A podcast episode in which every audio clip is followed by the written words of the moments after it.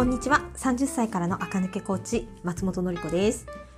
えっともうねこれ聞かれてる方は連休から数日経った後なのかなと思いますが えっと今ね連休最終日の夜にこのねポッドキャストを撮っておりますがえっと掃除をしますっていうね話をねしてたと思うんですけどえっとだから電磁フード換気扇をやってこの3連休中は。でえっとね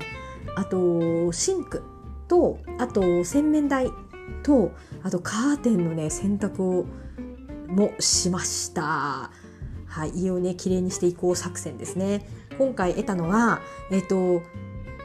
えー、と皆さんはねクエン酸を使ったことありますか？掃除の水垢汚れに多分使ったことありますよね私今回初めてね使ったんですよクエン酸を私の中ではやっぱりね水垢とかこびりつきみたいなものってなんかもう本当人の体に有毒なもうすごい化学薬品を使わないとね取れないんじゃないかっていうね気持ちがあってそういったものをね今まで使おう使ってたんですけど今回クエン酸をねあの近所のあドラッグストアに売ってたのでクエン酸使ってみるかと思ってねクエン酸使ってちょっと濡らして水垢のところにでシャシャシャっとかけて放置してから磨くってやつだったらバッチリ汚れ取れたんですよ。水垢すごいです。もう危険化学薬品じゃ取れなかったのに。くりしましたね。なんかそうクエン酸ってねあ舐めても平気じゃないですか。ね口に入れても平気なもんでね掃除したって意味あるかとか思ってましたけどそんなこと全くなくて。あクエン酸でこんなに水垢取れるんだってね感動いたしました。はいそんな感じでね家をちょいちょいあの綺麗にした週末でしたが我が家ってね、もう全然家がね、広くないんですよ。マンションなのでね。で、もう掃除とか整理整頓をね、しないと、やっぱりこう人間らしい家にならないので、やってるんですが、えっ、ー、と、今月8月号の花子、花子って雑誌知ってます？あの、ローマ字で花子って書いてあるね。で、がすっごくいい特集してて、えーと、それをね今日は買ってきました。なんかね表紙は誰これ？BE:FIRST って人たち男の子たちの写真なのでまさかね中がそんなあの家のあのインテリアとか家の整理収納特集だとは思えない表紙なんですけどこれはい、すごく良かったです。あの狭い家でもどうおしゃれに過ごすかとか、どうすっきり過ごすかっていうね、コツとか、あと本当にこう、おしゃれに暮らしてる人たちの実例の写真がね、いっぱい使われてて、ふむふむと思いながら見たんですが、特にね、あの、良かったのが、能登谷絵里さん？この人ってあの有名な方ですよね。整理整頓アドバイザーだかなんだかわかんないです。なんかそういうねその方のページでご自宅の写真もふんだんに使ってるんですけどそこでねえっ、ー、と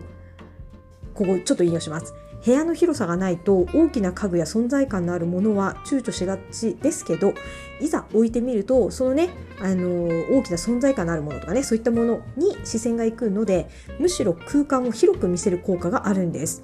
逆にこまごました小物をたくさん置いてしまうと悪目立ちしちゃうことも。空間イコール余白ではなくて主役があってこその余白なのでっって書いてあるんですねもう今のこのこまごました小物をたくさん置いてしまうとのくだりとかねあのこの間の大場さんの石田石田ゆり子さんのね ところねそれでまとめられるのは石田ゆり子ぐらいだってねスーさんが言ってたね話を思い出しちゃいましたがあそうだよねと思いましたこれ本当にねインテリアとお洋服とかコーディネートってめちゃめちゃ共通点があるなってつくづく感じますね。空間イコール余白じゃなくて主役があってこその余白なのでとかねかなり響きましたね。そうただ単にそこがただガランとしてるだけだとおしゃれとかじゃないんですよね。ただガランとした空間になっちゃうんですよね。パッとここがやっぱりこうフォーカスするポイントですよっていうのを決めると周りが周りが一気に空間なんだっていう風にね見えてくるっていうところですよね。だから無印良品って服も売ってるけど家具もあるじゃないですか。で無印の家具で家の中を揃えたからっておしゃれに多分なんないんですよ。あれってやっぱり無印っていうこうえっ、ー、となんだろうこう、うん、個性とかあんまりこうそぎ落としたものの中にやっぱ特別な形をした植物を置いたりとかなんかねなんかそういったものを目立たせるための土台なんだと思うんですよね。無印。その中にちょっと素敵なあのデザイナーの椅子を置いてみるとかそういったことなんだと思うんですよね。無印の家具でただ家の中にパンパンと置いただけだと大学生の部屋からね脱しないですよね多分ね。でそれお洋服にもやっぱり言えてユニクロとか、まあ、無印もねお洋服出してますけどもうね着てるただそれを買ってきてるだけだとおしゃれにはならないですよね。で特にああいうシンプルな服こそ本当この間も言った通り中身の人間の差がえらい目立つしそして着こなしとかアクセサリー使いとかカバンのねどれを選んだかっていうねなんかそこのセンスを問われるものになりますよね無印とかユニクロとかって。それよりかはここのね家具でも書いてますけど大きな家具とか存在感あるものをパッと置くとむしろそっちに目がいくからっていう話でさっき、えーと、この間も言った通りこうフォーカスするようなポイントを作る。もしくはこうマダムになってきたら割とこうワンポイントでいいから派手なリボンがついてるとかちょっと刺繍が変わったところに入ってるとかちょっと形生地がそもそも変わってるみたいなものをドカンとちょっと入れた方が、えーとそれらしくなんか見え素敵に見える。っていう話とね同じなんだなっていうふうにね思います。本当お洋服のセンスとインテリアのセンスって通じるところがあるただこれもね服のセンスがいいからってインテリアのセンスがいいかっていうと多分そういうわけじゃなくてどちらも基本があると思うんですよね。えーと、例えばインテリアの世界にはインテリアの世界の評価軸があってファッションの世界にファッションの世界の評価軸があると思うんですよね。この例えばシャネルのこのジャケットのこういう部分がいいものなんだっていう軸を1個持ってる人はその目線でいい悪いいい悪い私はこれ私はこれって選んでいくんだと思うんですよね。その軸を例えばもうファッションにおいてはその軸をめちゃくちゃ持ってるけどインテリアにおいては全然ね持ってないです。どことどこをどう比べた時に何がいいことを良いというのかっていうねそこのあ物差しがない状態だとうまくいかないことも多いんだと思うんです。だから服が上手い人がインテリアが上手いかっていうとそうじゃなくてインテリアが上手い人が服が上手いかっていうとそうじゃない。けどめっちゃここ共通してるので多分どっちかができる人はどっちかのことをちょっと勉強するとめちゃくちゃ上手になると思うんですよね。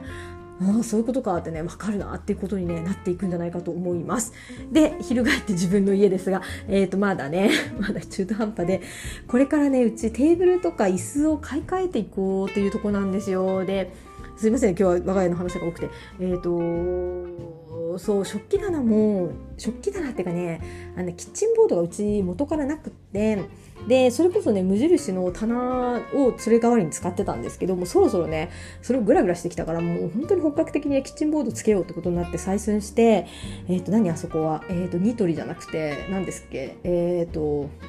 川順のえっ、となんだっけ？えっ、とあれ川順のさんのやってるあのおしゃれ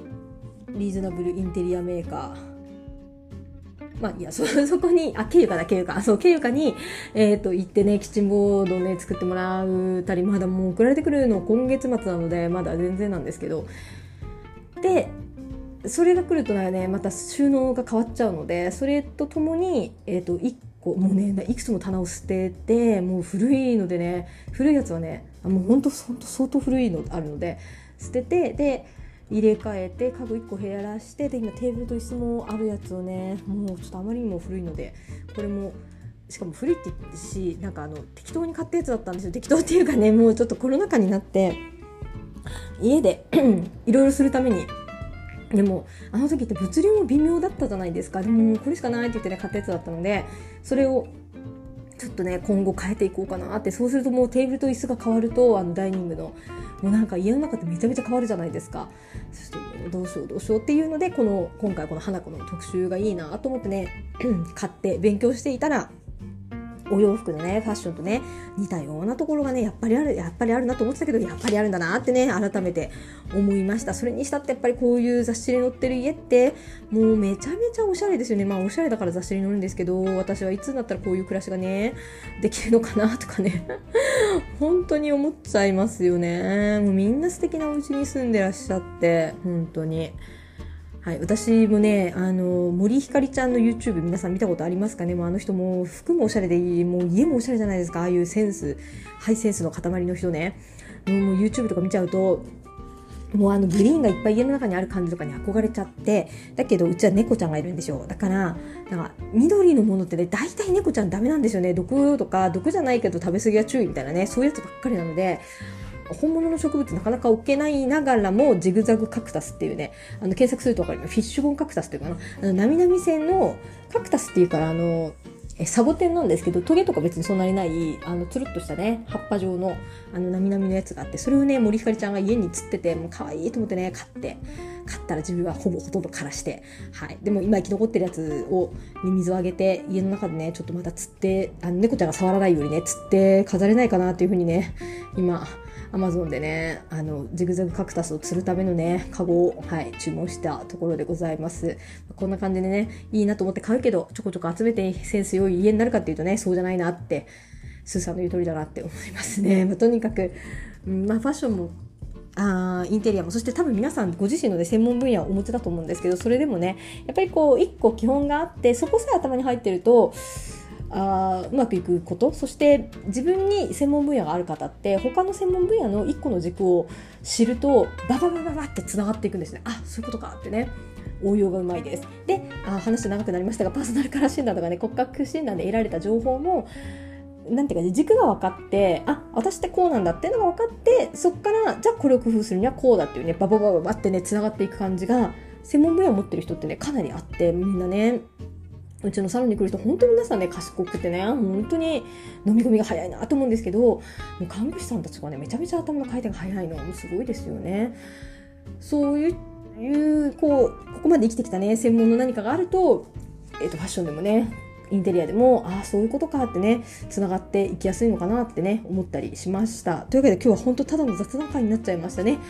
えっ、ー、と、もう7月もめちゃくちゃ暑すぎて大変ですが、皆さん本当体調にはね、気をつけて一緒に乗り越えましょう。7月のバーゲンが一番買い物が多いので、今、買い物は行ってください。で、8月後半のバーゲンが最終、一番最安値バーゲンなので、どうしてもって人はね、あの、お盆あたりにデパート行ってみるといいんじゃないかなと思います。それではまた明日も聞いてください。今日も聞いてくださってありがとうございました。